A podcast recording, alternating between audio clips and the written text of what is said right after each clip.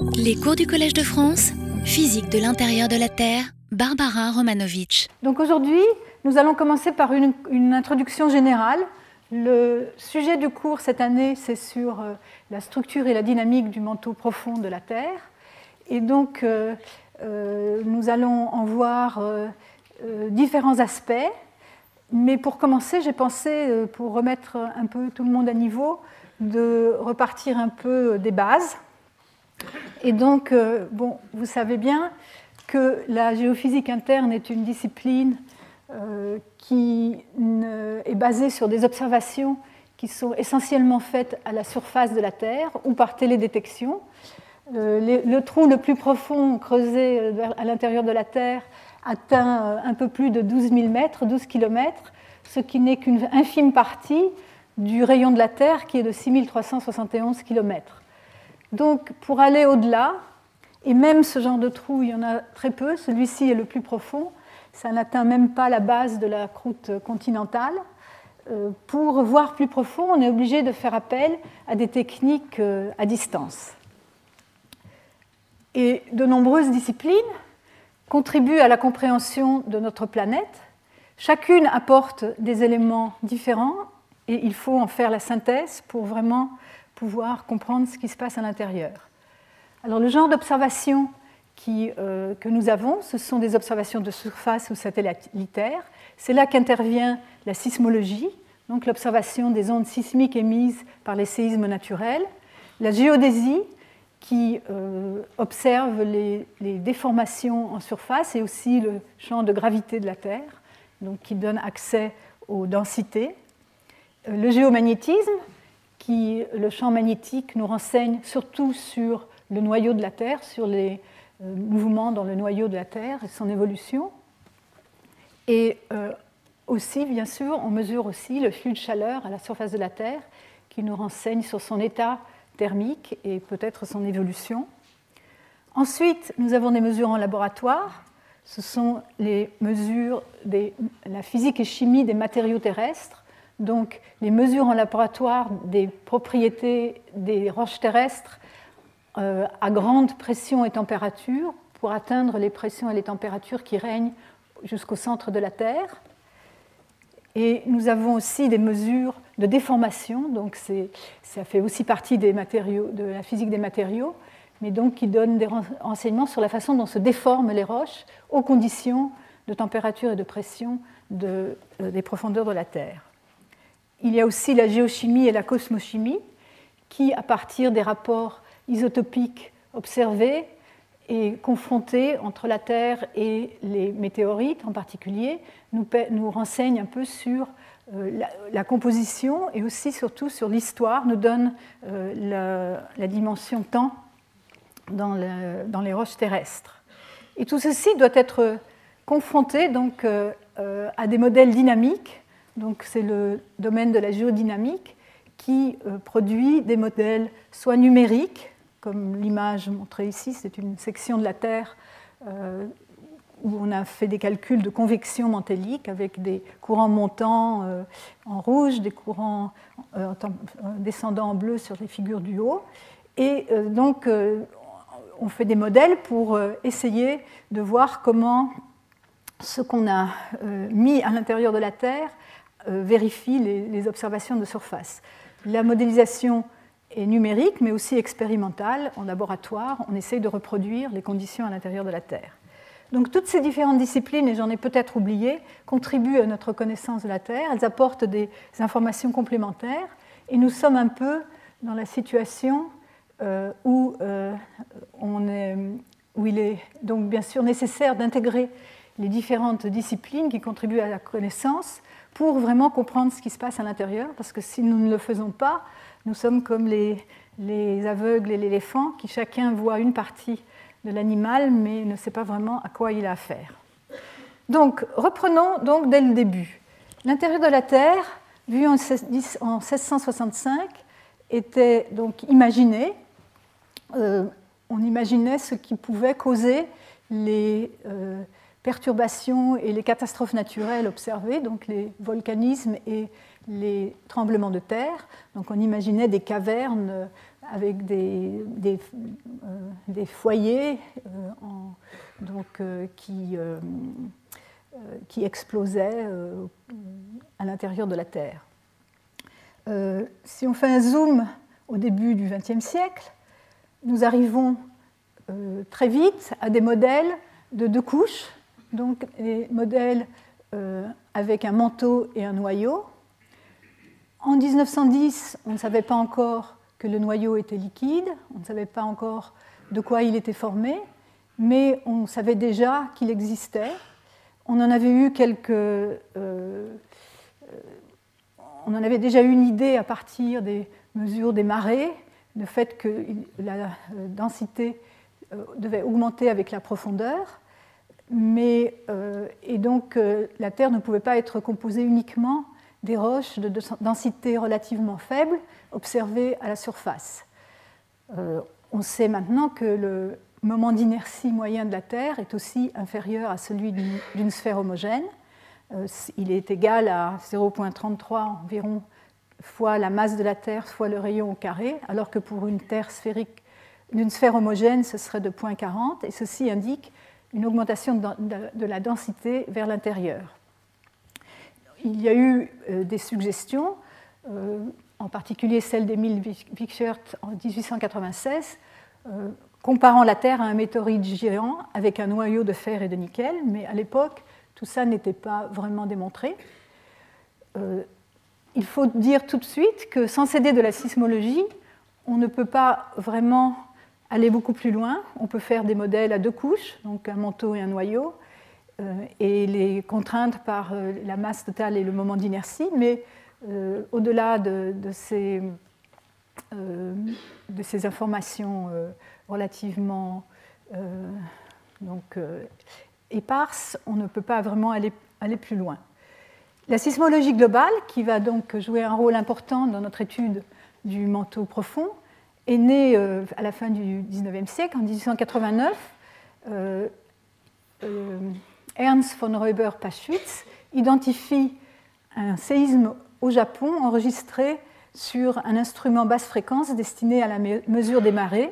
Il fait le rapprochement en lisant le journal qu'il y a eu justement un séisme au Japon et que cet enregistrement devait provenir des ondes euh, élastiques donc engendrées par ce séisme et propagées à travers la Terre. Alors, une petite, un petit rappel en sismologie pour euh, ce qui sera très important. Il y a deux types d'ondes élastiques, d'ondes sismiques qui se propagent donc dans les solides et les liquides. Il y a d'abord les ondes de compression qu'on appelle les ondes P, on en parlera beaucoup. si ceci est la direction de propagation de l'onde, euh, ce sont des compressions et dilatations successives au cours du trajet. Euh, donc le mouvement de particules est, euh, constitué de ces compressions et dilatations.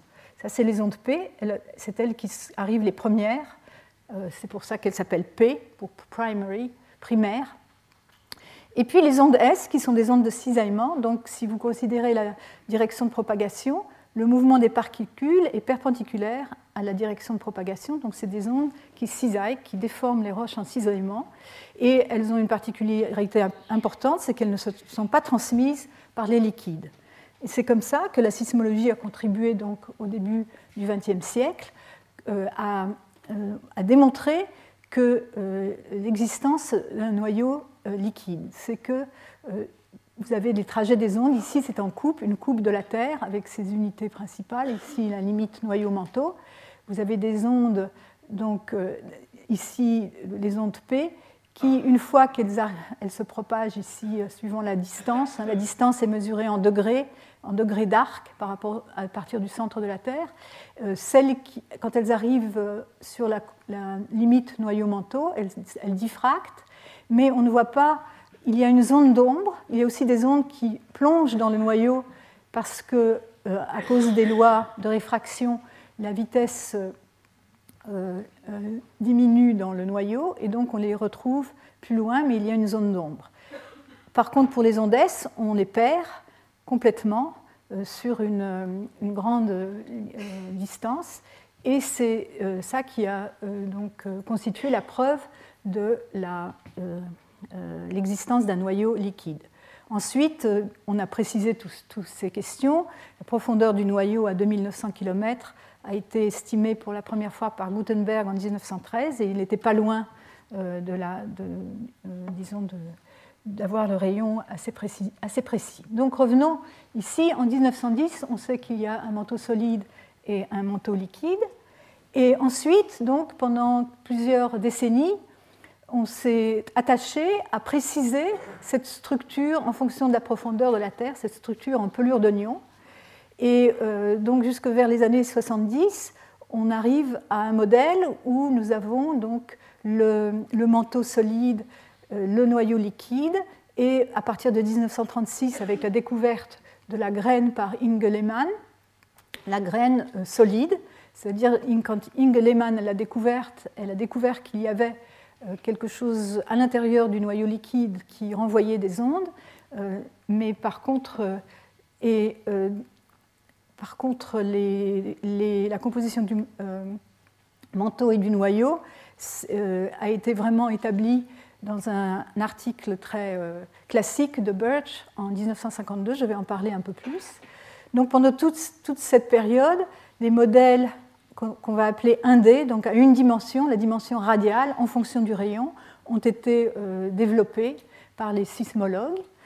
Et euh, donc la composition précisée en confrontant les résultats sismologiques avec les résultats de la physique des matériaux.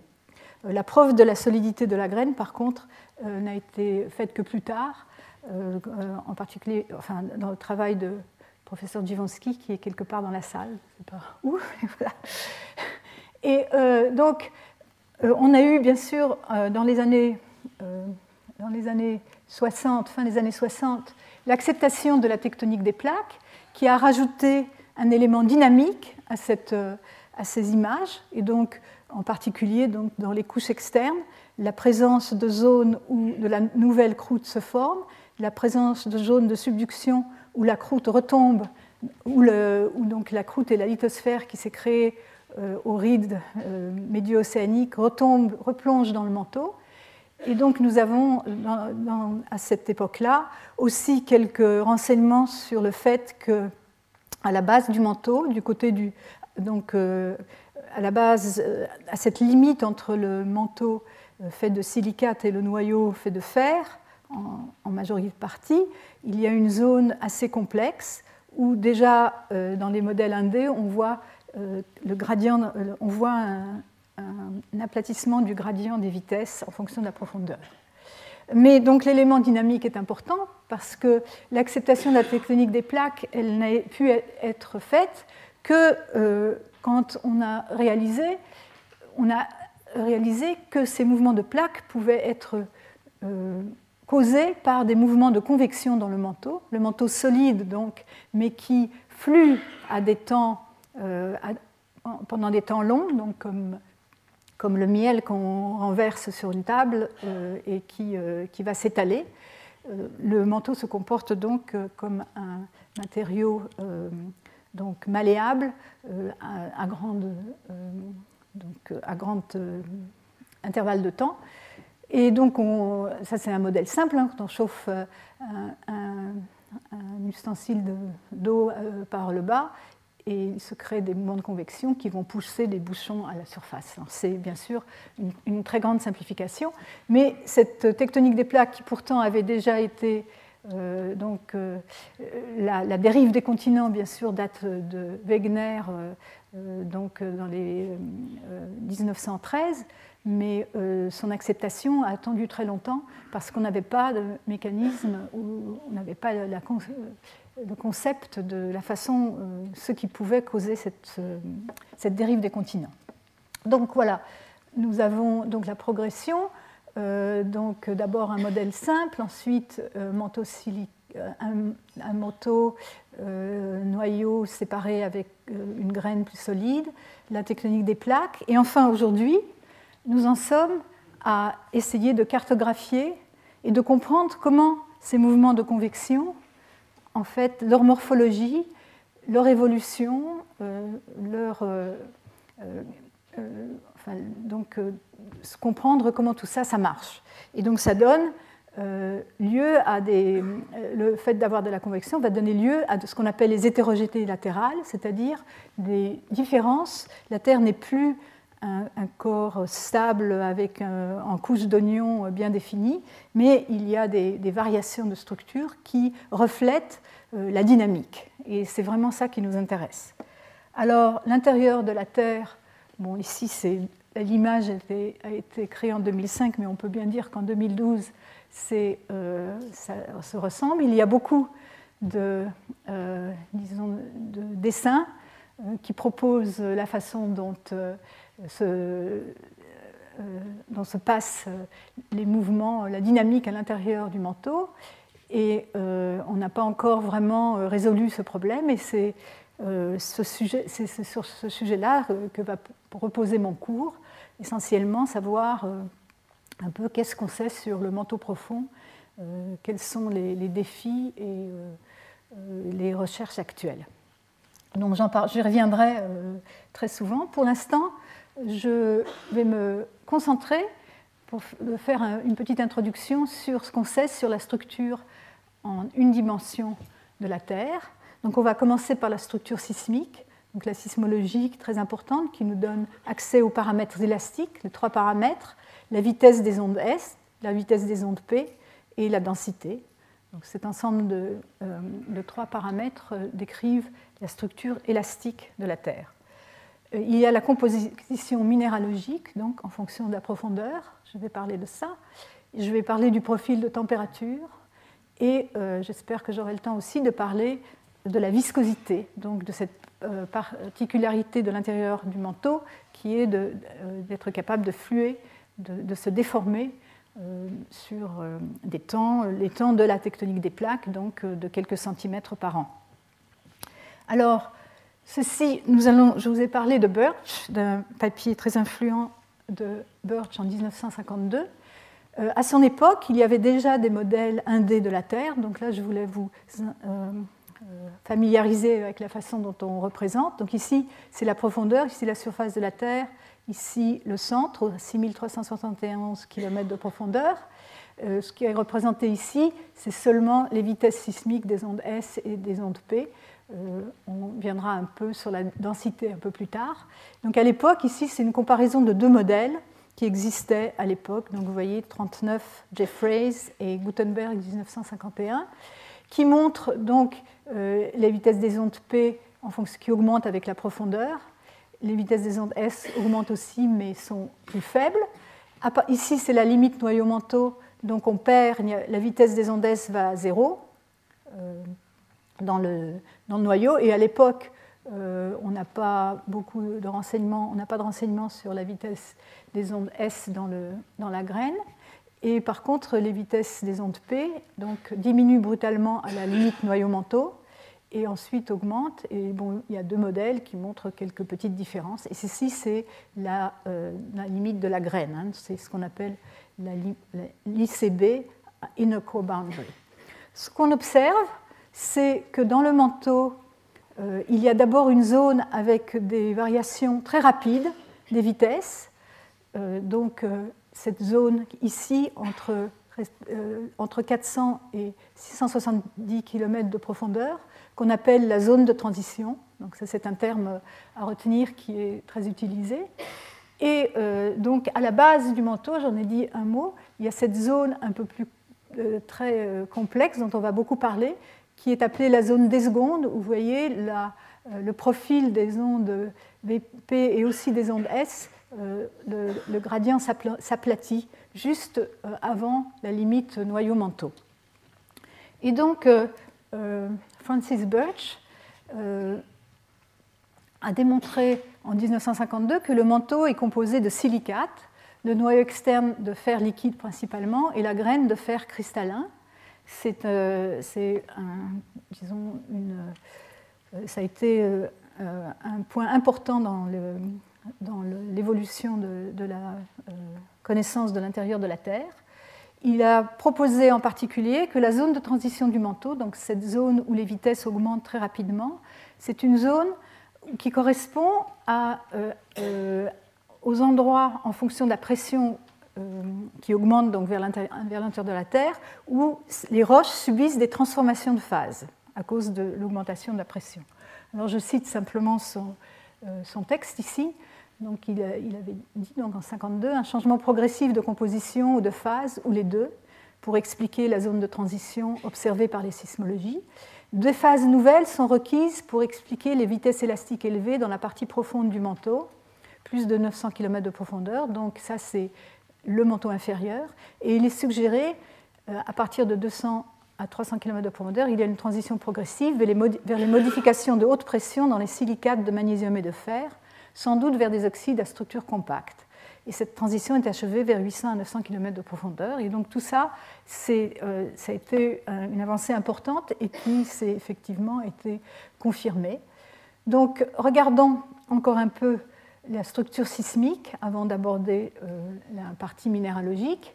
Donc simplement euh, un rappel que la vitesse des ondes P dépend, donc c'est des ondes de compression, dépend des trois paramètres élastiques, le modèle d'incompressibilité, la densité et le modèle de cisaillement. Donc quand on parle des, des, paramètres élastiques, on parle soit des deux vitesses sismiques et de la densité, ou euh, du modèle d'incompressibilité, du modèle de cisaillement et de la densité. Ils sont interchangeables.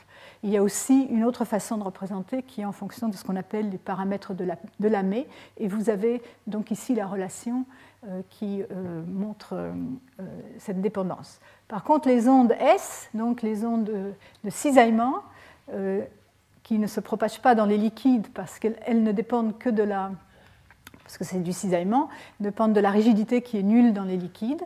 Et euh, de manière générale, euh, la vitesse des ondes S est inférieure à celle des ondes P, euh, puisqu'il n'y a pas le module d'incompressibilité qui est positif n'intervient pas.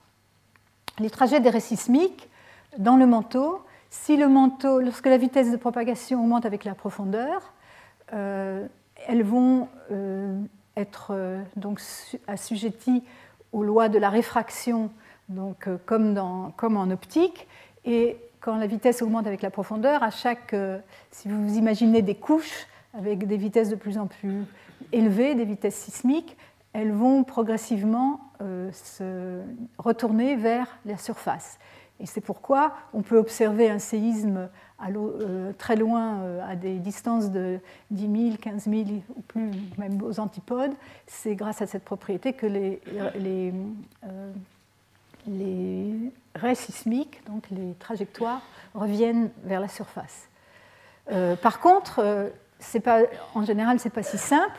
Lorsqu'il y a des gradients très forts de, structure, donc des variations rapides en fonction de la profondeur, comme par exemple les discontinuités du manteau supérieur dont je vais parler euh, dans un instant, vous pouvez avoir des complications et les raies sismiques vont, euh, vont se dédoubler et vous allez avoir plusieurs euh, arrivées dans, dans, des intervalles de temps courts, c'est ce qu'on appelle les triplications. Donc voilà. donc, ceci, c'est un, enregistrement sismique euh, sur presque une heure d'enregistrement pour un séisme typique de magnitude 7 observé euh, à une distance proche de, euh, je crois, de, 10 000 km. Et donc typiquement, vous avez une succession d'arrivées d'énergie. D'abord les ondes P qui se propagent le plus vite, ce sont les ondes de volume, les ondes qui se propagent à l'intérieur de la Terre, dans le volume de la Terre. Elles sont suivies par les ondes de volume S qui, elle, pareil, se propage à l'intérieur du manteau, euh, donc d'une source à une station. Et ensuite, bon, euh, il, y a, toute une nomenclature de phases sismiques, mais essentiellement, on les nomme suivant le nombre de, euh, de, réflexions qu'elles ont soit sur la surface de la Terre. Donc, par exemple, ici, c'est une onde SS, elle se réfléchit une fois sur la surface de la Terre, on la voit arriver plus tard que l'onde S. Euh, on a aussi ici une onde PCP, c'est une onde P qui s'est réfléchie sur la limite noyau-manteau. Hein. Le petit c, c'est pour core mantle boundary, donc la, limite noyau-manteau. Ensuite, il y, a des ondes qui se propagent dans le volume de la Terre qu'on appelle les ondes de volume. Certaines vont dans le noyau. Et il y a aussi des ondes qui se propagent le long de la surface de la Terre, qui sont les ondes de surface, qui arrivent plus tard, qui contiennent l'essentiel de l'énergie longue période euh, contenue dans les sismogrammes, dans les enregistrements. Euh, les données sismiques donc, nous renseignent sur la distribution des paramètres élastiques. Pour avoir les, vitesses des ondes P et des ondes S, on utilise euh, euh, volontiers les temps de propagation des ondes de volume. Donc on mesure le temps de propagation entre une source et une station, on compare à un modèle de référence et on en déduit des, informations sur la structure interne. On utilise aussi ce qu'on appelle la dispersion des ondes de surface. Les ondes de surface euh, se propagent donc près de la surface. L'énergie de plus longue période pénètre plus profondément et donc va se, va se propager à une, vitesse un peu différente des ondes de plus courte période qui ne voient que la surface. Donc les ondes vont être dispersées, hein, différentes fréquences vont arriver à différents euh, moments. Vous le voyez très bien ici. Ici, on a euh, un train d'ondes de plus longue période qui arrive d'abord et ensuite les ondes de plus courte période. Et la mesure de cette dispersion donc, peut être traduite en euh, structure en fonction de la profondeur. C'est une façon de. Euh, euh, il y a aussi les modes propres de la Terre, je vais en parler un peu plus. C'est que, donc dans un instant, qui donne des renseignements sur les vitesses des ondes. Pour la densité, c'est un peu plus compliqué. Il y a les modes propres de la Terre sont sensibles à la densité, pas, énormément, mais un peu. la meilleure façon de connaître d'avoir des renseignements sur la densité, c'est d'utiliser des ondes réfléchies, les ondes réfléchies sur euh, des discontinuités. Par exemple, euh, ici, la limite noyau-manteau, car ces ondes réfléchies ont un coefficient de réflexion, donc euh, la partie qui est réfléchie, l'amplitude de la partie qui est réfléchie, ou l'énergie réfléchie, dépend de l'impédance, qui est euh, euh, donc le changement d'impédance à travers la discontinuité. L'impédance étant définie par le produit de la vitesse par la densité. Donc c'est un moyen pour regarder la structure fine euh, et les sauts de densité aux différentes discontinuités dans l'intérieur de la Terre. Et bien sûr, on a les données sur la masse et le moment d'inertie qui, qui, donnent des contraintes sur la distribution de densité. Et ensuite aussi, euh, on, apporte certaines contraintes, je ne vais pas parler de ça en, détail, mais on peut faire, pour vraiment avoir euh, euh, accès à la densité, on, invoque en général ce qu'on appelle l'équation d'Adams-Williamson, qui est une équation que l'on obtient à partir de l'hypothèse d'une compression hydrostatique de l'intérieur de la Terre. Alors, les modes propres, je vous en ai parlé. Là, je vous ai montré un sismogramme de 50 minutes, je crois. Hein. Et celui-ci, c'est un sismogramme sur 14 heures. Pour un fort séisme, euh, ici c'est aussi un fort séisme magnitude 6.8, les ondes de surface se propagent dans un sens et dans un autre autour de la Terre. Elles interfèrent et là, on voit arriver les, ondes successives, celles qui ont fait le tour d'un côté, hein, R1, ensuite R3, R5, etc. Et celles qui font le tour à partir de la source dans l'autre sens, R2, R4, R6, etc.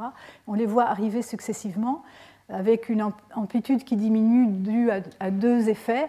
Le premier, c'est ce qu'on appelle la dispersion géométrique, euh, qui, vient du fait que la Terre est sphérique et et donc euh, euh, qui, est juste une conséquence du fait que la Terre est sphérique, mais aussi parce que la Terre n'est pas complètement élastique, elle, elle, atténue. Il y a la Terre est aussi anélastique et donc elle va avoir tendance à atténuer les ondes en fonction du temps ou de la distance. Mais donc quand on a un, séisme assez fort, au bout d'un certain temps, ces ondes interfèrent pour donner des ondes stationnaires qu'on appelle les modes propres de la Terre. Et donc ces ondes stationnaires, on peut les étudier en prenant le spectre d'un long enregistrement. Donc on prend, ici vous avez un enregistrement en temps, on passe en l'espace des fréquences et on voit apparaître les... Euh, donc attendez, j'ai oublié cette, diapo-là, où euh, vous voyez ici en fonction de la distance, on a aligné les sismogrammes pour un, un séisme particulier Et donc vous voyez les arrivées des, ondes de surface, les premières arrivées des ondes de surface qui arrivent de plus en plus tard, plus vous êtes à une grande distance, encore une fois en degrés, donc un degré d'arc, 180 c'est l'antipode. Et ensuite, euh, l'onde qui a fait le tour de l'autre côté, elle, euh, elle, est très écartée de la première euh, si vous êtes près de la source, mais elles vont se rassembler aux antipodes. Et donc après, vous avez les autres trains. Donc on peut suivre ces, trains d'ondes qui vont interférer entre eux. Et donc, dans le domaine spectral, euh, si vous prenez un très long enregistrement, vous allez avoir apparaître des pics qui sont les, pics des modes propres de la Terre. Ici, vous avez donc la fréquence est en millihertz, donc entre 0 et 1 millihertz. Le mode le plus grave de la Terre, c'est le mode en euh, ballon de rugby, qui a à peu près 54 minutes de période. Euh, ici représenté pour le, très fort séisme de Sumatra de 2004, donc de magnitude 9.3, celui qui avait créé euh, ce tsunami dévastateur, qui donc bien sûr a été éclipsé par celui du Japon récemment. Euh, donc chaque mode peut être identifié, et, donc ces modes nous renseignent aussi sur la structure interne de la Terre, puisque comme, quand on fait vibrer une cloche, euh, le son que, produit la cloche dépend de sa structure, euh, donc du matériau dans lequel elle était formée, de sa taille et, euh, de sa forme. Donc voilà, ici, j'ai donné un exemple. En fonction de la profondeur de de la Terre, ici pour deux modes différents, c'est comment ces modes sont sensibles à différents paramètres élastiques, donc la vitesse d'essai en noir, la vitesse d'épée en pointillé noir et en, pointillé gris la densité. Donc chaque mode va avoir une, sensibilité différente euh, à l'intérieur de la Terre. Celui-ci, le mode, il y a aussi une nomenclature, je ne vais pas rentrer dans les détails.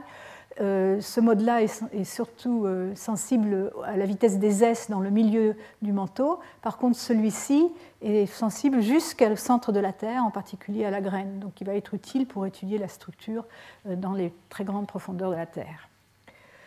Donc voilà, donc nous avons notre structure en Indé, euh, donc essentiellement euh, euh, produite par la sismologie, avec donc la sismologie, donc nous, nous ayant montré qu'il y avait un noyau liquide, une graine solide, un manteau solide, et donc en 1900, ici je montre le modèle de référence qu'on a pu après de nombreuses générations de modèles sismologiques, un modèle de référence avait été donc, euh, développé en 1981 par euh, et Anderson qu'on appelle le PREM.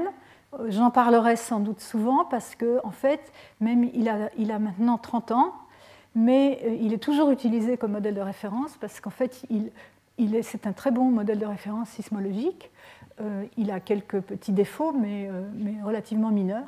Donc vous voyez ici en résumé, mais là, donc maintenant c'est en fonction du rayon plutôt que de la profondeur. Donc ça c'est le centre de la Terre, ici la surface. Donc vous voyez, euh, si on part de la surface, les vitesses des ondes P qui augmentent. le manteau supérieur, il y a deux discontinuités dans le manteau supérieur, donc définies par la sismologie, à 400 km à 670 km, dans cette fameuse zone de transition. La limite entre le manteau supérieur et le manteau inférieur, par convention, est euh, fixée à cette profondeur de 670 km, donc à la discontinuité de 670 km. Les vitesses augmentent avec la profondeur. Ensuite, elles diminuent à la limite euh, noyau-manteau, et celle des ondes S devient nulle jusqu'à la graine. Et par contre, les densités, euh, elles, donc, augmentent aussi, et, et, elles vont augmenter énormément dans le noyau. Donc, qui va être constitué de fer liquide, euh, comme euh, l'a montré le premier Birch en confrontant avec les, les, données de physique des matériaux qui étaient accessibles à son époque. Donc, à retenir, le rayon du noyau externe 3480 km, profondeur environ 2900 km, puisqu'on va parler du manteau profond, c'est une donnée importante. Et bien sûr, cette limite très importante entre le manteau inférieur de fait de silicate et le noyau externe, donc solide à liquide, silicate, fer. Alors euh, sinon, bon, pour les profils, euh, on a le profil de densité euh, qui a été obtenu donc, par les, contraintes des modes propres avec ces, autres contraintes sur la masse, le moment d'inertie et la compression hydrostatique. On a, ensuite, on peut aussi relier tout ça aux mesures, enfin on peut ensuite en déduire la variation de la gravité en fonction de la profondeur et aussi la pression. Donc on peut traduire très bien euh, donc la, euh, euh, la, une fois qu'on a un modèle de densité et, de, et avec la gravité, on peut en déduire la pression à, une à, un certain rayon de la Terre. Donc en fait, on peut très bien maintenant donc, soit parler de, de profondeur et soit de pression. On sait très bien associer les pressions aux, euh, profondeurs. Euh, les discontinuités de 410 et 660 km correspondent à des euh, augmentations de densité d'environ 5% et à la limite noyau-manteau d'environ 4%. donc, euh, les pressions donc, euh, correspondantes, euh, on les a ici. Au centre de la Terre, 364 gigapascal. Hein, donc, et à la limite noyau-manteau, 329. À la limite de la graine, 329. Et à la limite noyau-manteau, 136 gigapascal. Alors, donc, euh, encore un détail, deux types de données sont utilisés pour l'étude des discontinuités du manteau supérieur, dont je vais parler encore un peu parce qu'elles sont importantes. Euh, il y a les précurseurs aux ondes SS, donc les ondes SS qui sont réfléchies une fois à la surface de la Terre. Et les précurseurs, ce sont des ondes qui ont été réfléchies à une discontinuité en dessous de la surface, donc plus profond, et elles vont arriver les premières. C'est pour ça qu'on les appelle précurseurs. Et donc, euh, dans un enregistrement, ici on voit un exemple, vous avez cette onde SS qu'on a identifiée ici, et devant, donc plus tôt, vous avez d'autres arrivées d'énergie qu'on peut associer avec ces discontinuités principales à 660 et à 410, ce sont les principales. Et de temps en temps, on voit aussi quelque chose à 520 km, je vais en parler un peu, et parfois à 220, on en parlera moins. Euh, donc ceci, ce sont donc des ondes réfléchies par en dessous aux discontinuités. On peut les observer partout dans le monde, euh, aussi bien sous les océans que sous les continents. L'autre type de données euh, pour étudier les discontinuités, ce sont les fonctions récepteurs, receiver functions en anglais, et ce sont des ondes converties, donc c'est des ondes qui arrivent directement sous les stations et qui, à une discontinuité, vont être converties, par exemple, de P en S ou de S en P. Et donc vous allez avoir une onde directe et puis une onde convertie qui va arriver un peu plus tard, si vous avez commencé par une onde P et qu'elle est convertie en S, elle va se propager entre la discontinuité et la surface à des vitesses plus lentes et donc arriver un peu plus tard. Et donc, euh, vous allez pouvoir voir, là, bon, ça, ce n'est pas, un, pas un, enregistrement, déjà traité, vous allez euh, pouvoir détecter, donc, mais cette fois-ci, après l'onde P, euh, donc ces ondes converties et en mesurant les temps de propagation relatifs entre toutes ces ondes, ici ou là, vous allez en déduire euh, des informations en particulier sur la profondeur des discontinuités, la variation latérale, etc. Et puis, donc aussi, on peut étudier les amplitudes et avoir des renseignements sur la euh, sur euh, est-ce que ces discontinuités sont abruptes ou est-ce qu'elles sont des discontinuités du premier ordre ou du second ordre? Est-ce qu'il y a un gradient euh, au niveau de la discontinuité. Ces ondes-ci sont des ondes converties, donc des ondes euh, qui arrivent directement sous, les stations, et donc on ne les observe que sous les stations, dans un, diamètre, dans à une distance assez faible près des stations, pas plus de, de, 1000 ou 2000 km. Donc euh, se pose le problème de leur observation sous les océans, puisqu'on n'a pas beaucoup de stations les, dans les océans. ici, c'est un, ce que je montre ici, c'est. Euh, donc, on savait déjà à partir des années, euh, des années 50 et à travers l'évolution des modèles sismologiques, l'existence euh, des discontinuités de 400 et 600 km, mais avec l'avènement des enregistrements digitaux large bande et donc une grande quantité de données sismologiques, on a pu presque voir ça à l'œil nu. Et ici, ce qui est représenté ici, c'est maintenant comme si on alignait les sismogrammes dans cette direction-là. Donc ici, c'est la dimension temps. Ici, c'est la dimension distance, donc entre 80 euh, degrés de distance, d'arc toujours, et euh, l'antipode. les traces sont alignées sur l'onde SS, donc l'onde qui se, réfléchit à la surface de la Terre. Et, donc le temps est par ici, positif vers le haut.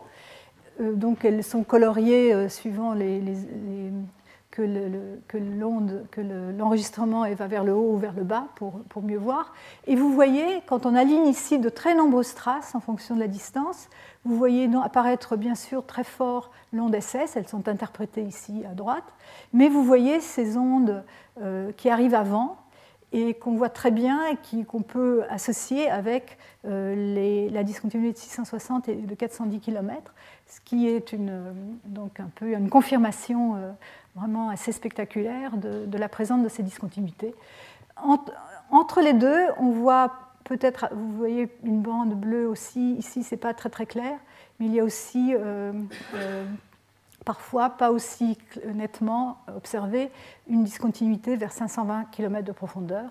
On va le voir en abordant la minéralogie, que en fait cette discontinuité a bien lieu d'exister.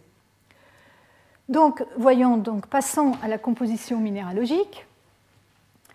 Euh, donc, la sismologie nous donne les profils en vitesse S, en vitesse P, en densité. La composition minéralogique euh, euh, va nous renseigner sur la nature des roches à l'intérieur de la Terre. Alors, quelles sont les contraintes sur la composition de l'intérieur de la Terre? On a d'abord des contraintes euh, qu'on peut appeler extraterrestres. C'est comparer la composition euh, des roches euh, qu'on récupère à la surface de la Terre avec celle des météorites, et donc avec l'idée que la Terre a été formée à partir d'une nébuleuse, du système solaire, et donc que la comparaison et que les, météorites qui tombent sur la Terre sont d'autres corps qui ont, été, euh, donc qui ont aussi leur origine euh, donc au, moment de la formation de la Terre. Et donc, en ayant des modèles de, disons, de composition du, moyenne et de proportion de, de, différents, de différents éléments chimiques, on peut on peut avoir certaines idées sur la composition de la Terre. Il y a bien sûr les contraintes euh, à partir des roches terrestres, donc euh, les, zénolithes qui sont les, euh, des affleurements qui proviennent du manteau, et aussi bien sûr les sources de magma qui sont donc observées dans les rides océaniques et de manière générale dans les volcans. Euh, donc, ensuite, il y a euh, sur l'intérieur des contraintes apportées par les propriétés physiques euh, des, matériaux. Et il faut noter que dans la Terre, il y a une caractéristique très importante, qu'on a une grande fractionnation, une grande séparation donc, entre la croûte et le manteau donc, formé de roches et le noyau formé principalement de fer. Alors, on peut avoir des informations directes sur les profondeurs de moins de 200 km. Ça, c'est en observant les roches euh, à la surface de la Terre. Par contre, à plus grande profondeur, euh, la façon dont on va aborder la composition euh, de la Terre, c'est qu'on va considérer une composition chimique moyenne donnée, donc on va faire une hypothèse. On va en déterminer la minéralogie en fonction de la profondeur par des expériences à haute pression et haute température. Ensuite, une fois qu'on a la, la minéralogie, euh, on va calculer les paramètres élastiques. C'est aussi euh, donc, du domaine de la physique des matériaux. On va ensuite comparer avec les modèles sismiques de référence, par exemple le modèle PREM dont je vous ai parlé. Et on va confronter, on va voir si ça colle ou si ça ne colle pas, et on va itérer pour essayer de, de faire coller la minéralogie et la composition chimique de l'intérieur avec, avec ce qu'on observe. Euh, et donc, euh, c'est pour ça que j'ai insisté en particulier sur la zone de transition, parce que, donc du manteau supérieur, cette zone où les vitesses sismiques augmentent euh, rapidement avec la profondeur, et on a les deux discontinuités principales à 400 et à 670 km. Cette zone de transition avec ces discontinuités sismiques va nous renseigner sur la proportion des différents minéraux et la température à la profondeur de la discontinuité, comme nous allons le voir dans un instant. Euh, et il faut dire qu'il y a des progrès rapides récents grâce à l'amélioration des techniques euh, de mesure expérimentales, le développement de techniques tout à fait nouvelles dans les dernières 10 ou 15 années, et confrontation aussi avec des, calculs théoriques qui sont rendus possibles par donc des calculs ab initio euh, qui peuvent euh, nous aussi nous renseigner euh, sur la composition et, le comportement des, des, roches à l'intérieur de la Terre. Donc, alors, du point de vue expérimental, nous allons revoir ça plus tard de nouveau, mais je voulais simplement vous donner une idée des dispositifs expérimentaux qui existent pour étudier euh, les, roches euh, aux pressions et températures qui règnent à l'intérieur de la Terre. Je ne vous ai pas encore parlé des températures, mais euh, disons qu'on a le cylindre piston pour les parties superficielles qui atteignent les parties superficielles,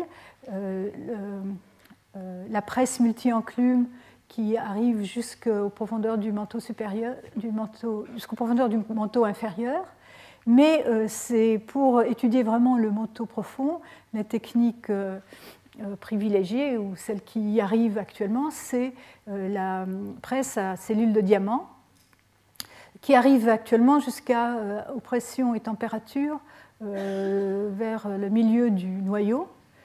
Et pour le noyau dont nous n'allons pas nous intéresser trop cette année, il y a aussi, on, fait appel donc aux, expériences de choc euh, qui euh, permettent d'aller euh, à, encore plus haute pression. Donc ici à retenir que le domaine qui va nous intéresser, c'est surtout le domaine des expériences de, donc de presse à enclume de diamant. Alors comment comment c'est fait une, presse à cellule de diamant, donc un DAC, Diamond Anvil Cell. donc on a une presse avec euh, des enclumes. Euh, au bout des enclumes, on a des diamants. Qui, euh, donc, pourquoi des diamants? Parce qu'ils sont très résistants à la pression, qui sont donc affinés afin de pouvoir obtenir des pressions plus importantes. Et donc un, échantillon placé au milieu, en général de, très faible, on parle de millimètres, à l'intérieur de, ces presses. Euh, et euh, actuellement, donc depuis, euh, depuis pas, si longtemps que ça, une dizaine, quinzaine d'années, on peut aussi profiter du fait que les diamants sont transparents, en particulier à la, lumière des, rayons X, et on peut associer les mesures dans le, DAC avec euh, euh, synchrotrons, donc des accélérateurs de particules, et euh, y associer un certain nombre de techniques, telles en particulier la diffraction des rayons X, pour étudier encore plus en détail certaines propriétés des matériaux. là, on chauffe, le chauffage est, un problème, plus que d'atteindre les pressions du manteau inférieur, parce qu'en particulier, euh, il faut s'intéresser, il faut se, euh, préoccuper de, variations, de gradients de température à travers le, euh, les échantillons et ce genre, ce genre, de choses. On en reparlera sans doute. Si c'est simplement une image, ça c'est pour une cellule multi-enclume, donc qui elle est constituée d'un certain nombre de blocs, qui donc renferment ensuite la, cellule elle-même qui va contenir l'échantillon. Alors, euh, donc revenons sur la composition. Qu'est-ce qu'on sait? Le manteau supérieur, euh, on le sait maintenant par ce, processus de confrontation entre la physique des matériaux et la sismologie, est composé principalement de péridotites. Euh, donc, ce sont les noms, de ces minéraux l'olivine, clinopyroxène, l'orthopyroxène, et une phase plus riche en aluminium qui est le grenat. Donc, ça, c'est les noms. euh, cette composition est en accord avec, les résultats sismologiques, bien qu'il y ait des incertitudes sur, euh, à cause des, incertitudes sur les processus dynamiques et le fait que le mélange de ces minéraux n'est pas parfait. Donc le constituant principal, c'est l'olivine. Donc sa structure chimique suivant les composants donc extrêmes ici, l'olivine magnésienne, c'est Mg2SiO4 et c'est la phosphérite, et la fayalite, euh, Fe2SiO4.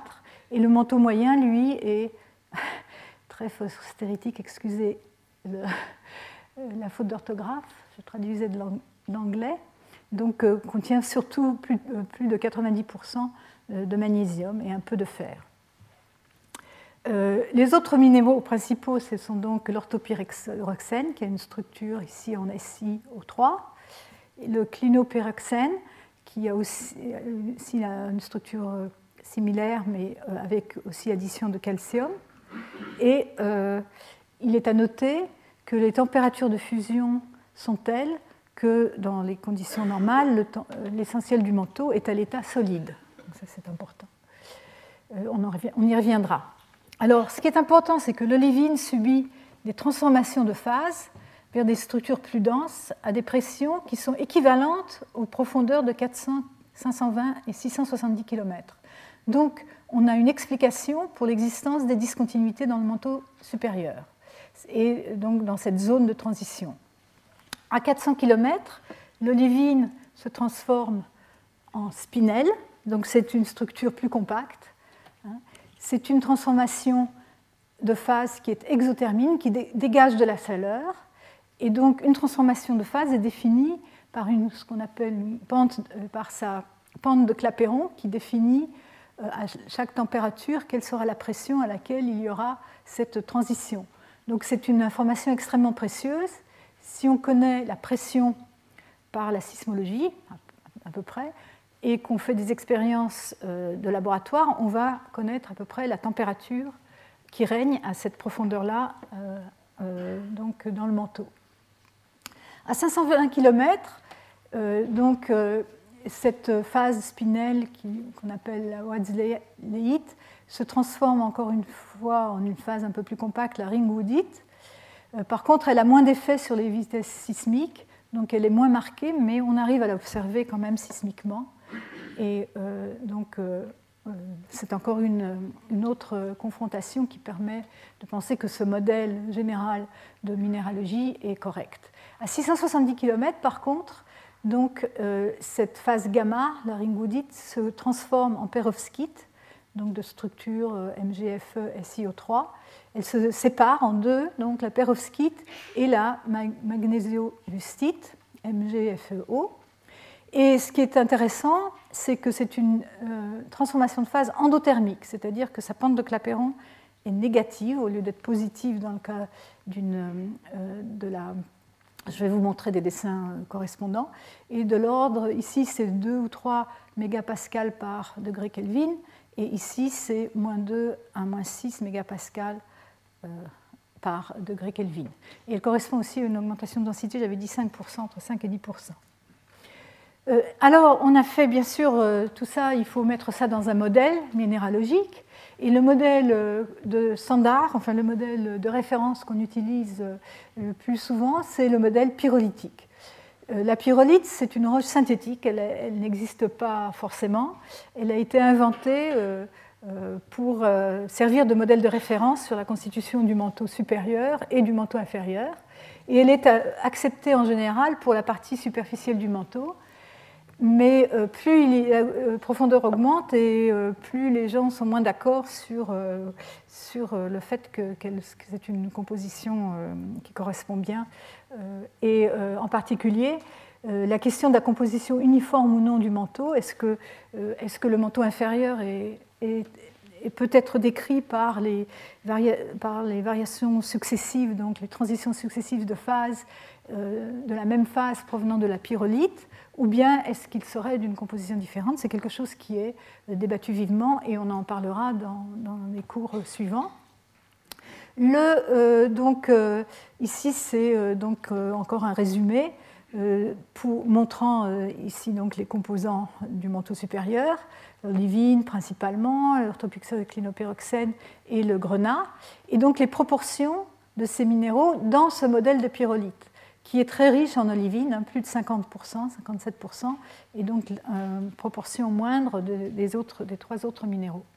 Alors, euh, pour euh, vous donner une idée des genres de, minéraux, donc, euh, ici je montre des diagrammes de phase, donc les proportions de chacun des minéraux en fonction de la pression, de la profondeur, on verra aussi en fonction de la profondeur euh, bientôt. Donc ici, vous allez, vous voyez, vous reconnaissez, ici c'est l'olivine, la Wesleyite, Ringwoodite. Donc ici, c'est la discontinuité de 670 km, qui est la discontinuité dans l'olivine. Et puis dans le manteau inférieur, la pyroskite et la ferropériclèse ou magnéso-vustite, clinopyroxène, orthopyroxène, le grenat. Et donc ici, on a la pyrolite, qui est très, euh, il y a plus de 50% donc d'olivine dans le manteau supérieur, si on regarde cette partie-là. Et par contre, il existe d'autres modèles euh, extrêmes, disons comme celui de la piclogite, qui ont aussi été proposés avec des, proportions un peu différentes. Les, euh, donc voilà, ça c'est pour marquer les proportions.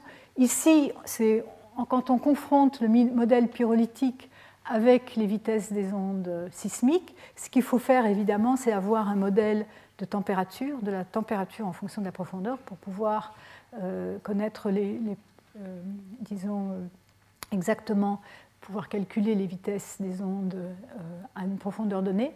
Et ce que vous voyez ici, c'est les deux modèles sismiques en rouge et en vert.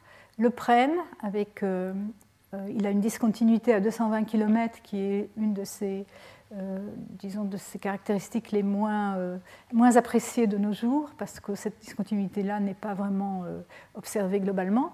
Mais ici, vous voyez la discontinuité de 400 km et celle de 670 km. Un autre modèle de référence qui est, a été aussi construit, qui a été construit dans les années 1990 et qui est utile pour certaines études sismologiques, qui est un peu plus lisse ici, mais qui, donc, qui ressemble au PREM, mais pas tout à fait.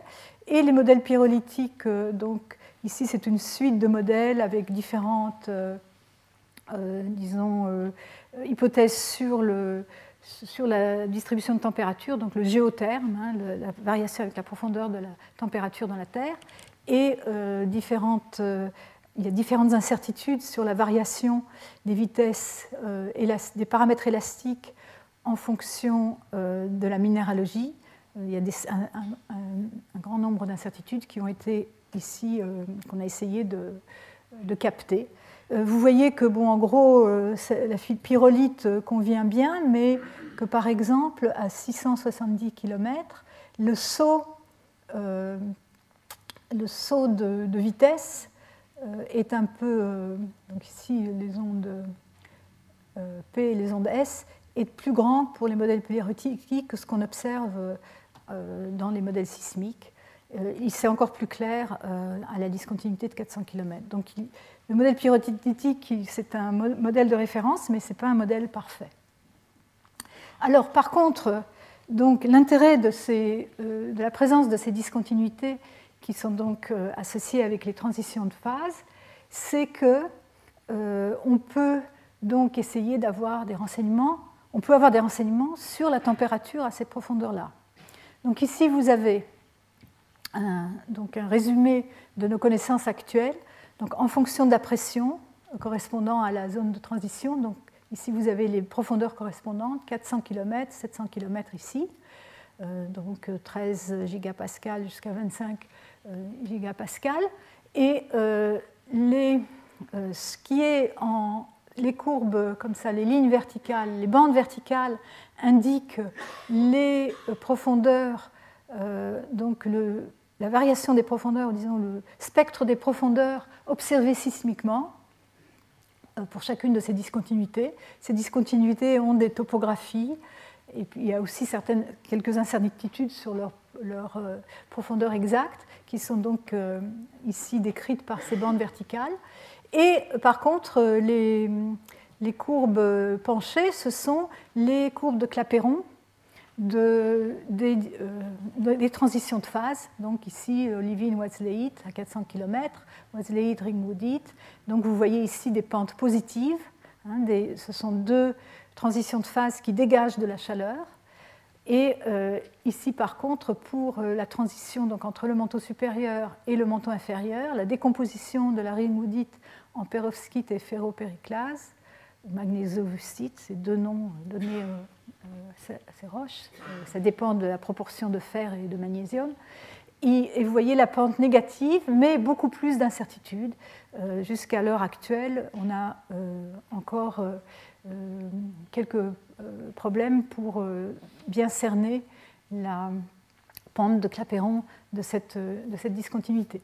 Mais, et, donc ce qui est en, foncé ici, ce sont en plus, foncé, ce sont les, euh, les domaines de température qui sont donc compatibles entre les observations minéralogiques et les observations sismiques. Donc vous voyez, en particulier, ce qui est intéressant, c'est qu'on pourrait s'attendre s'attendre à ce que la température augmente, euh, euh, avec la profondeur, mais euh, ici on a l'impression qu'on pourrait avoir peut-être une petite diminution de la température au niveau de cette discontinuité-là. Alors il y a aussi, il faut savoir que bon, l'olivine c'est un, un modèle pour la minéralogie de, du manteau euh, qui, qui, est un modèle euh, sans, sans inclusion d'eau, mais euh, toutes, ces, disons, toutes ces transitions de phase vont être affectées si vous avez, si les roches contiennent un petit peu d'eau.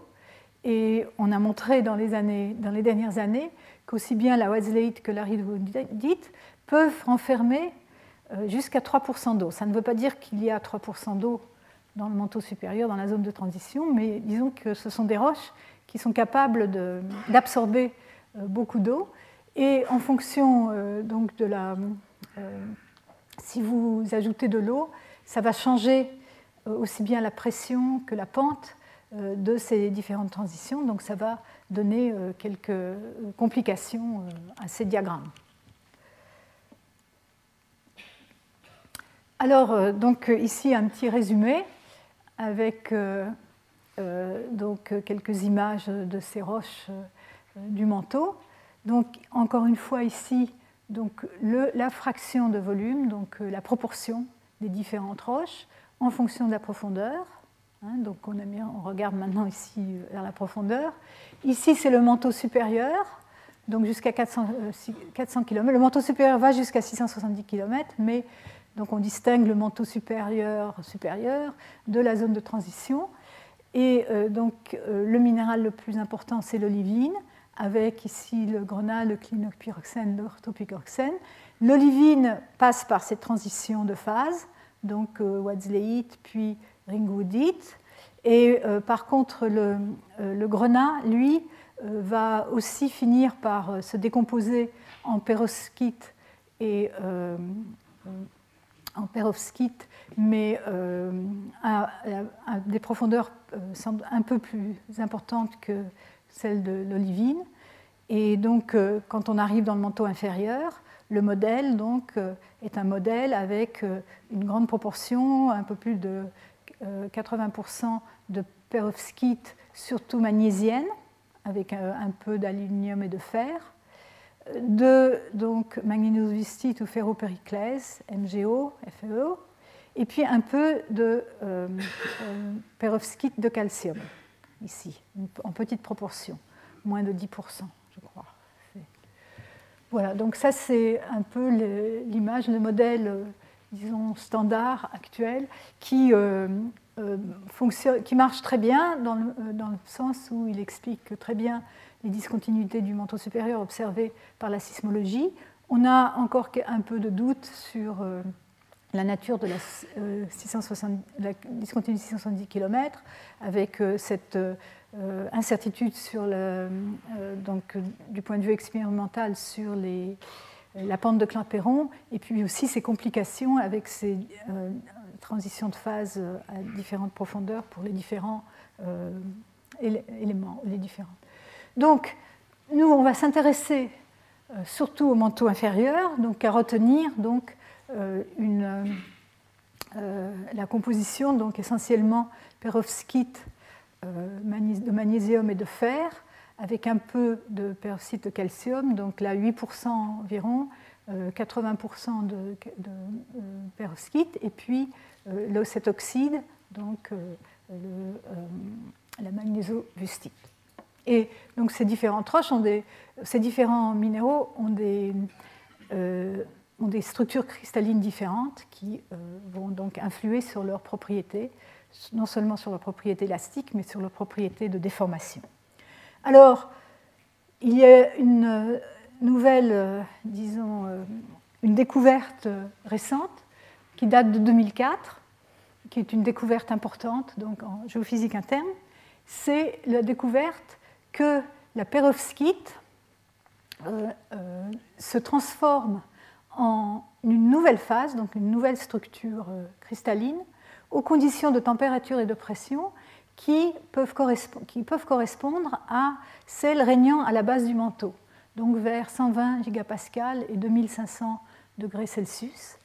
C'est donc une découverte qui, qui, a été faite donc, en parallèle par des expériences, donc des expériences de laboratoire. Ici, vous avez un spectre euh, de diffraction euh, donc, euh, où vous voyez ici le spectre à 105 gigapascal et 2250 Kelvin. vous voyez un certain nombre de raies qu'on peut identifier avec certains composants, certains oxydes. Et quand vous passez à 121 gigapascal, euh, et vous voyez apparaître des pics différents, donc qui sont, euh, disons, qui euh, correspondent justement à l'apparition de cette nouvelle phase, la post qu'on a surnommée sans beaucoup d'imagination, la post-perovskite. Donc ceci est une, est une découverte importante. Alors bon, ça c'est un autre dessin pour montrer un peu, un peu un peu mieux peut-être euh, la façon dont sont organisés les, euh, cristaux euh, de perovskite et de post-perovskite. On en parlera beaucoup parce que on peut confronter cette,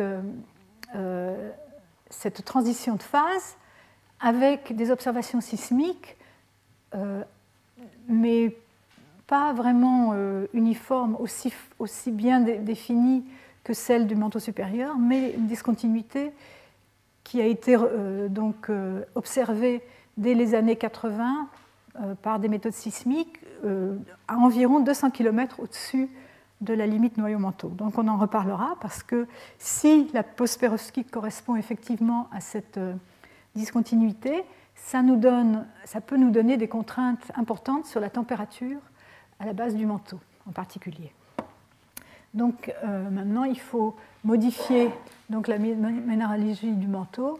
Euh, non seulement on a donc les, phases du manteau supérieur, euh, les phases du manteau inférieur, mais à la base du manteau, il y a une zone, et c'est l'objet de recherche actuelle, de savoir donc si c'est vraiment si cette transformation existe effectivement dans le manteau si elle est effectivement euh, rapide, donc euh, peut correspondre à une discontinuité, euh, et, donc si on peut l'associer avec les observations sismologiques.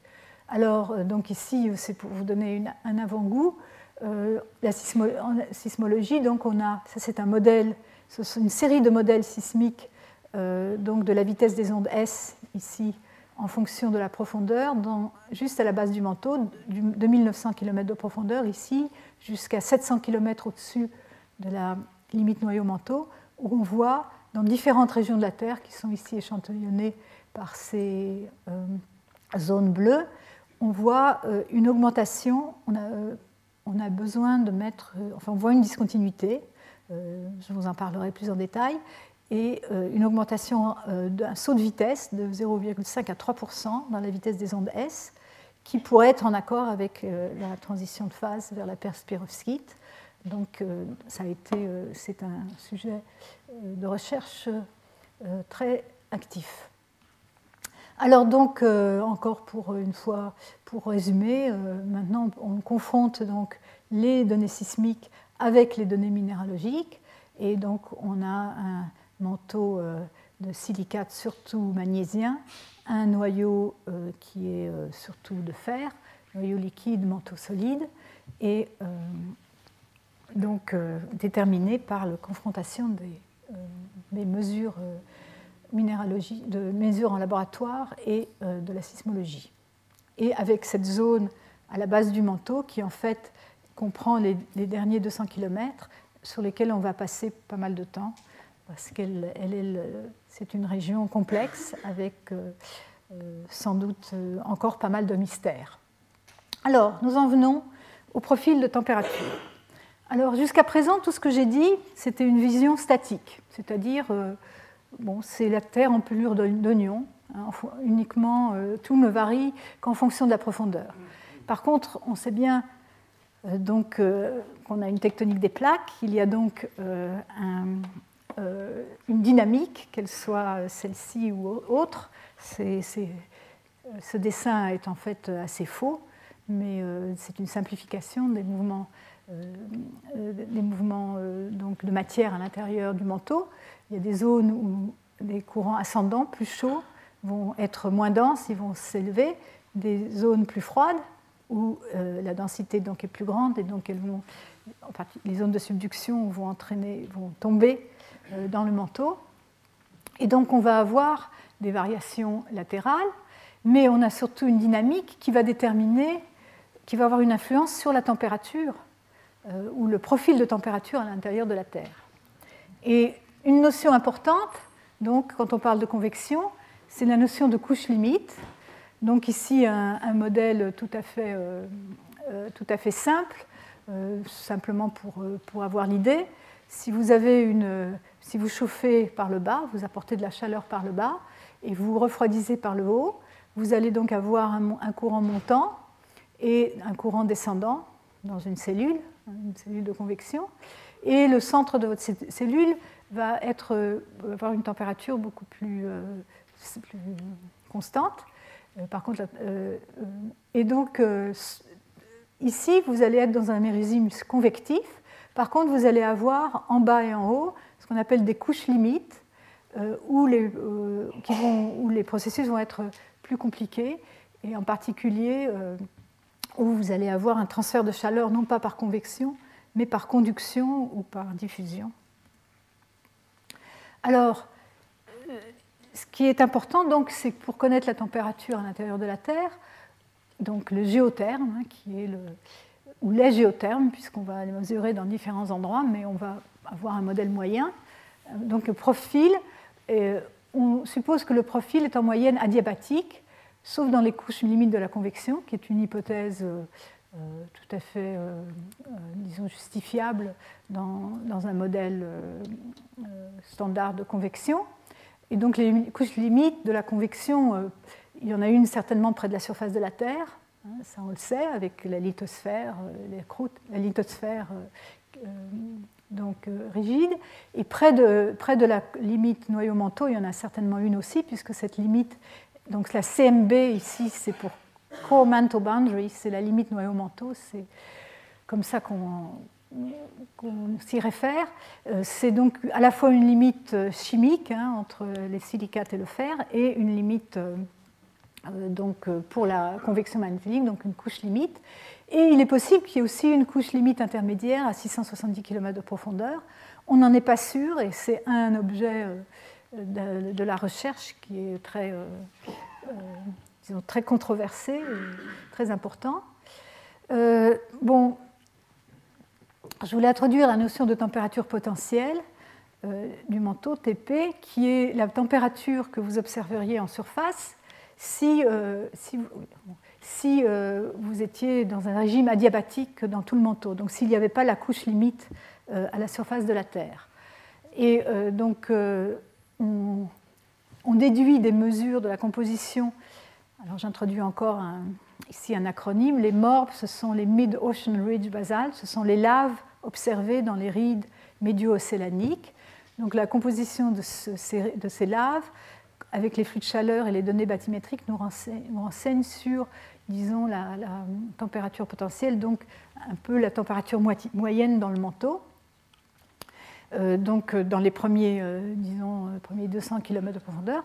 À plus grande profondeur, les renseignements qu'on a, c'est grâce à ces discontinuités sismiques et minéralogiques qui nous permettent de fixer la température aux profondeurs correspondantes. Et donc, euh, comme je vous ai expliqué, en spécifiant un modèle minéralogique, en général la pyrolite, donc, mais il faut garder à l'esprit que ce n'est qu'un modèle. Et en particulier, la discontinuité de 400 km est très importante parce que comme sa plante de Clapeyron est assez importante, la température est assez bien contrainte et donc euh, correspond à on, en déduit une température potentielle de 1550 à 1650 Kelvin, qui est en bon accord avec les estimations qu'on peut avoir à partir des, euh, des, laves océaniques. Donc ça, c'est bien fixé. Ici, donc, voilà, euh, voilà un profil de température euh, donc un peu disons, schématisé avec euh, la température adiabatique dans le milieu du manteau, les couches limites à la surface et à la limite noyau manteau. Mais on peut aussi euh, penser qu'il y a d'autres couches limites, en particulier donc à 670 km de profondeur, qui euh, peut donc changer un peu ce profil de température. Tout ça pour dire qu'il y reste pas mal d'incertitudes. donc les couches limites sont donc euh, importantes pour la construction du géotherme. Et euh, donc, euh, ça c'est une figure, bon, je vais en montrer d'autres, mais on peut, on peut dire en moyenne qu'avec donc, ce qu'on observe à la surface, l'hypothèse de la convection et donc de la diabaticité, les contraintes à la limite, donc aux discontinuités du manteau supérieur, euh, nous donne une idée du profil par le haut. Donc on descend, on descend dans le manteau. Et ensuite, là, on euh, on sait plus grand-chose. Par contre, euh, on peut aussi repartir du centre de la Terre. Et comme on sait que la limite de la graine et du noyau externe, c'est la limite de solidification, donc du fer avec quelques impuretés, on a ici aussi une transition de phase qui permet de fixer la température. Bon, ce n'est pas aussi simple parce que euh, les pressions et les températures ne sont pas aussi accessibles à l'expérimentation, mais on peut avoir une idée, euh, c'est pour ça qu'il y a ici une bande d'erreur euh, assez grande sur les températures, mais après on remonte, donc de, la limite entre la graine et le noyau externe, on remonte jusqu'à la limite manteau-noyau, en, encore une fois, en supposant euh, donc un profil adiabatique à l'intérieur du noyau qui là est tout à fait justifié puisque le, noyau est liquide et les, euh, donc les mouvements dans le noyau sont euh, il, est, il, est, brassé et, sans doute donc c'est une hypothèse pas mauvaise. Donc repartons du haut. Donc ici, donc à la surface avec les discontinuités, les transitions de phase qui impliquent euh, certaines variations de température, des sauts de température, euh, où il faut tenir compte bien sûr euh, du caractère exothermique ou endothermique des, transitions de phase, avec celle de 670 km étant endothermique. Et ensuite, on, prolonge ça, et ça, ça dépend, ça dépend d'un certain nombre de facteurs, et en particulier euh, donc certains paramètres euh, donc, physiques comme les valeurs du paramètre de Gruneisen et d'autres. Ici, vous avez donc euh, un exemple de, géotherme jusqu'à presque la base du manteau pour différentes valeurs qui sont de 4, 5 et 6 de ce fameux paramètre de Gruneisen. Donc, ceci pour dire qu'en plus de la minéralogie, en plus des incertitudes exactes sur euh, où sont les couches limites, etc., est-ce que la diabéticité, c'est quand même une hypothèse Il y a aussi des incertitudes sur les propriétés physiques des matériaux qui sont à tenir, en tenir compte. Euh, alors, bon, un problème intéressant, c'est de savoir quelle est la température à la limite noyau-manteau, hein, la CMB, Core Mantle Boundary. Celle-ci est donc déterminée, comme je vous l'ai dit, par le dessus en continuant le géotherme isentrope euh, de, donc, on obtient à peu près 2400, une fourchette de 2400 à 2700 Kelvin à 2700 km, donc 200 km au-dessus de la limite noyau-manteau, on pense que c'est là que se trouve, donc, commence la couche limite du manteau. Donc par ici, mon petit dessin. donc on extrapole.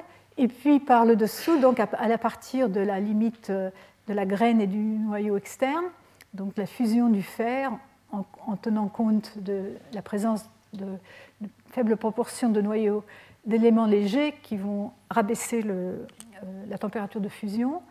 Et donc on, on, continue ici de manière euh, adiabatique.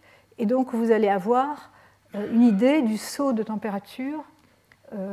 donc là, c'est disons que dans le noyau, euh, on utilise une relation de ce type-là, toute, euh, simple. Et ça nous donne, par, le, par en dessous, une température, euh, il y a quand même encore une incertitude de l'ordre de 1000 degrés sur la température à la, à la limite noyau-manteau par le bas. Donc ça nous donne un saut de température euh, ah oui, puis en plus, alors donc encore une fois, l'intérêt de cette découverte de la post-perovskite, c'est que si on peut y croire, euh, elle va nous donner quelques contraintes euh, supplémentaires sur la température, la température du côté du manteau. Et donc, on en déduit il manque un truc, enfin, on a un saut de température à la limite noyau-manteau qui peut être euh, de 500 à 1500 degrés. Donc euh, encore pas mal d'incertitudes sur ce saut de température qui est important pour, tout, euh, pour la compréhension des, de, flux de chaleur à travers la, limite noyau-manteau qui elle-même est très importante pour, comprendre les processus de, donc de dynamo à l'intérieur, de dynamo euh, dans le noyau et, autres processus dynamiques. Donc euh, voici encore donc un, résumé du profil de température, un certain modèle, celui-ci de Steinberger et Calderwood. Je montre cette, je montre cette, cette, figure pour vous montrer que quand même la courbe de fusion, elle est assez loin la confusion moyenne du montant inférieur est estimée euh, ici. Donc, euh, bien sûr, on a des incertitudes et, euh, comme on le verra, il y a peut-être la possibilité d'avoir de la fusion partielle juste à la base du manteau, du côté du, côté du manteau, mais de manière générale, l'essentiel du manteau, hein, pour ce qui nous intéresse du manteau profond, est, solide, et loin de, la courbe de fusion. Et donc euh, finalement, il me reste euh, un peu de temps pour parler donc euh, d'encore un autre paramètre qu'on peut regarder donc, en fonction de la profondeur, en, profil, donc à l'intérieur de la Terre, qui est un, paramètre qui donc est relié à la dynamique de l'intérieur de la Terre, qui est la viscosité.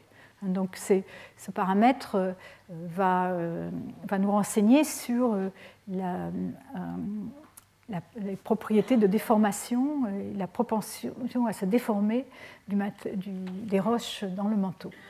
Alors, euh, pour avoir ces profils de viscosité, il faut se rendre compte que c'est un peu compliqué. Donc, on, peut, on mesure, euh, mesure euh, la gravité, on mesure le, géoïde à partir de, des mesures satellitaires essentiellement, qui va nous donner donc la gravité à la surface de la Terre. Géoïde, c'est la surface équipotentielle hein, du, champ, de potentiel qui correspond à la, moyenne euh, du niveau de la mer. Et si vous, avez un, manteau en convection, donc des cellules de convection, avec en particulier ici représenté une, une cellule montante, un courant montant, euh, ce courant montant va être moins dense parce qu'il est plus chaud, donc il va avoir une influence sur la gravité, mais il va aussi déformer les, euh, différentes surfaces, les différentes euh, discontinuités, ce qu'on appelle la topographie dynamique. en particulier, il va avoir tendance à déformer la limite noyau-manteau, mais il va aussi déformer euh, la surface, hein, qui est ici indiquée ici, je pense, surface de la Terre, et aussi les discontinuités dans le manteau vont être déformées par cette cellule montante. et donc, quand on va vouloir étudier les propriétés donc, de, déformation, il va falloir tenir compte à la fois de ces variations de densité et des déformations euh, de ces surfaces. Donc, euh, et les deux euh, vont ont des effets contraires. Hein, dans une cellule montante, la densité va avoir tendance à, diminuer, donc diminuer la gravité. Par contre, les topographies vont être élevées, donc augmenter l'attraction de gravité. Donc on va avoir à faire des différences entre deux quantités qui en fait sont souvent du même ordre de grandeur. donc ça, entre dans le domaine de la rhéologie qui permet de relier les vitesses de déformation euh, aux contraintes. Donc euh, ici, euh, les déformations epsilon, les contraintes sigma. Et donc, ceci, c'est une, loi rhéologique qui, simplement, donc pour vous donner une idée, il y a une dépendance en température très importante. Donc exponentielle, une, loi d'Arrhenius, comme on dit, et puis euh, une dépendance euh, des déformations, de la vitesse des déformations sur les contraintes, qui fait intervenir en exposant un, entier n qui, qui n'est pas forcément bien contraint. en tout cas, donc ça nous donne la viscosité qui est le rapport entre les contraintes et les vitesses de déformation euh, sous cette forme-là, donc une dépendance avec la température très importante. Et donc euh, n, ça devrait être un petit n. Ici, euh, ça dépend si on a une rhéologie newtonienne, soit une rhéologie de dislocation, où à ce moment-là, cet exposant est, supérieur. Donc c'est ce genre de questions qu'il faut se poser est-ce que les, minéraux euh, du manteau se comportent suivant des rhéologies newtoniennes ou pas, et dans quel, euh, dans quel euh, domaine de profondeur Ça peut changer avec la profondeur. Mais pour l'instant, on s'intéresse. enfin, l'important, c'est aussi de, de, réaliser que la viscosité dépend énormément de la température, aussi de la pression, qui est inclus ici dans cette enthalpie d'activation et euh, aux variations de la chimie, la phase, la taille des grains, un, très grand nombre de paramètres euh, qui ne sont pas forcément très faciles à, déterminer. Euh, donc, comment, donc ça c'était la partie physique, la partie donc relation physique. Comment la viscosité est déterminée? Donc par la physique des matériaux, donc type de déformation, rhéologie de diffusion glaciation, je vais en parler, dépend beaucoup de la température, la taille des grains, les contenus en eau, tous ces effets-là sont peu contraints. Par contre, pour ce qui est des mesures, on se base sur euh, euh, les mesures de rebond post-glaciaire. Donc, quand les glaciers fondent, la lithosphère euh, va remonter parce que justement le poids va être diminué.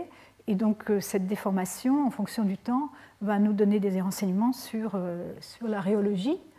Euh, ça a permis euh, déjà à Scale de déterminer que la viscosité moyenne euh, du manteau est de l'ordre de 10 puissance 21 pascal seconde.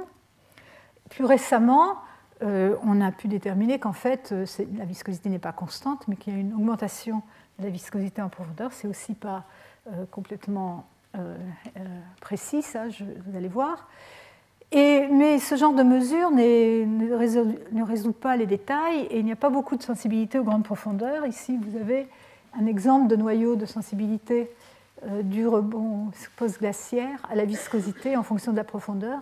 Donc vous voyez, c'est sensible surtout au manteau supérieur et très très peu au manteau euh, inférieur. Euh, donc, quand on veut modéliser l'écoulement dans le manteau, ce qu'on verra en plus de détails, on peut, euh, la procédure, c'est de fixer les distributions de densité et de viscosité. Hein, donc, euh, on fait des hypothèses. Et par comparaison avec les observations des mouvements de plaques, le géoïde, toutes les contraintes qu'on mesure, les flux de chaleur, on peut contraindre la viscosité. Mais le seul résultat robuste, c'est qu'on s'aperçoit qu'il y a une enfin, voit qu'il y a une augmentation importante de la viscosité avec la profondeur. Et bon, récemment, il y a des modèles qui permettent d'ajouter des variations latérales euh, de, viscosité, mais nous n'allons pas entrer dans les détails. Et euh, on modélise volontiers ensemble le géoïde et euh, donc les, mesures de gravité et le rebond post-glaciaire et, toutes, les autres contraintes qu'on peut, qu'on peut apporter. Ceci dit, le géoïde reste la contrainte principale. Et donc là, c'est simplement pour vous donner des idées pour terminer sur les différents euh, profils de viscosité euh, qui ont été déterminés au cours du temps euh, par, différentes, par l'assemblage du post-glaciaire et géoïde, où vous voyez viscosité plus faible dans le manteau supérieur et plus forte dans le manteau inférieur, mais avec pas mal de différences, et peut-être une diminution de la viscosité vers, le, vers la limite noyau-manteau ceci encore d'autres euh, séries de modèles. Tout ça pour dire qu'on ne sait pas vraiment, mais que euh, souvent on, pense qu'il y a une augmentation importante de viscosité correspondant à la limite euh, manteau supérieur et manteau inférieur. Ce qui, est, à retenir de tout ce que j'ai raconté, c'est ça. C'est qu'il y a une, grande, une augmentation. Est-ce qu'il est abrupt ou pas On ne sait pas. Mais ça, peut, va avoir des conséquences importantes sur la dynamique. Donc là, il va falloir que je termine mais simplement euh, aussi pour dire qu'on peut aussi euh, donc associer à ça les contraintes sismologiques. Euh, on transforme les, les, informations sur les vitesses sismiques en densité en faisant certaines hypothèses. Ensuite, on, prend des modèles de densité et de viscosité, on confronte avec le géoïde par des modèles d'écoulement du manteau et peu à peu, on ajuste donc le modèle de, euh, le modèle de viscosité. Euh, et euh, donc, ceci, c'est un des modèles récents. je voulais vous montrer. Ce n'est pas le modèle ultime, mais ça capte les idées principales avec une viscosité moins grande dans le manteau supérieur, un saut qui pourrait être de l'ordre d'un facteur 100 ou 50 à 100 à, peu près au niveau de la, euh, limite euh, manteau supérieur, manteau inférieur, mais et éventuellement une euh, diminution de la viscosité tout, à la base du manteau. Et donc voilà, je vais m'arrêter là, juste à temps. Et avant de terminer, pour ceux qui seraient arrivés en retard, la semaine prochaine, on commence à 15h30, c'est ça? Voilà, d'accord. Retrouvez tous les contenus du Collège de France sur www.colège-2-france.fr.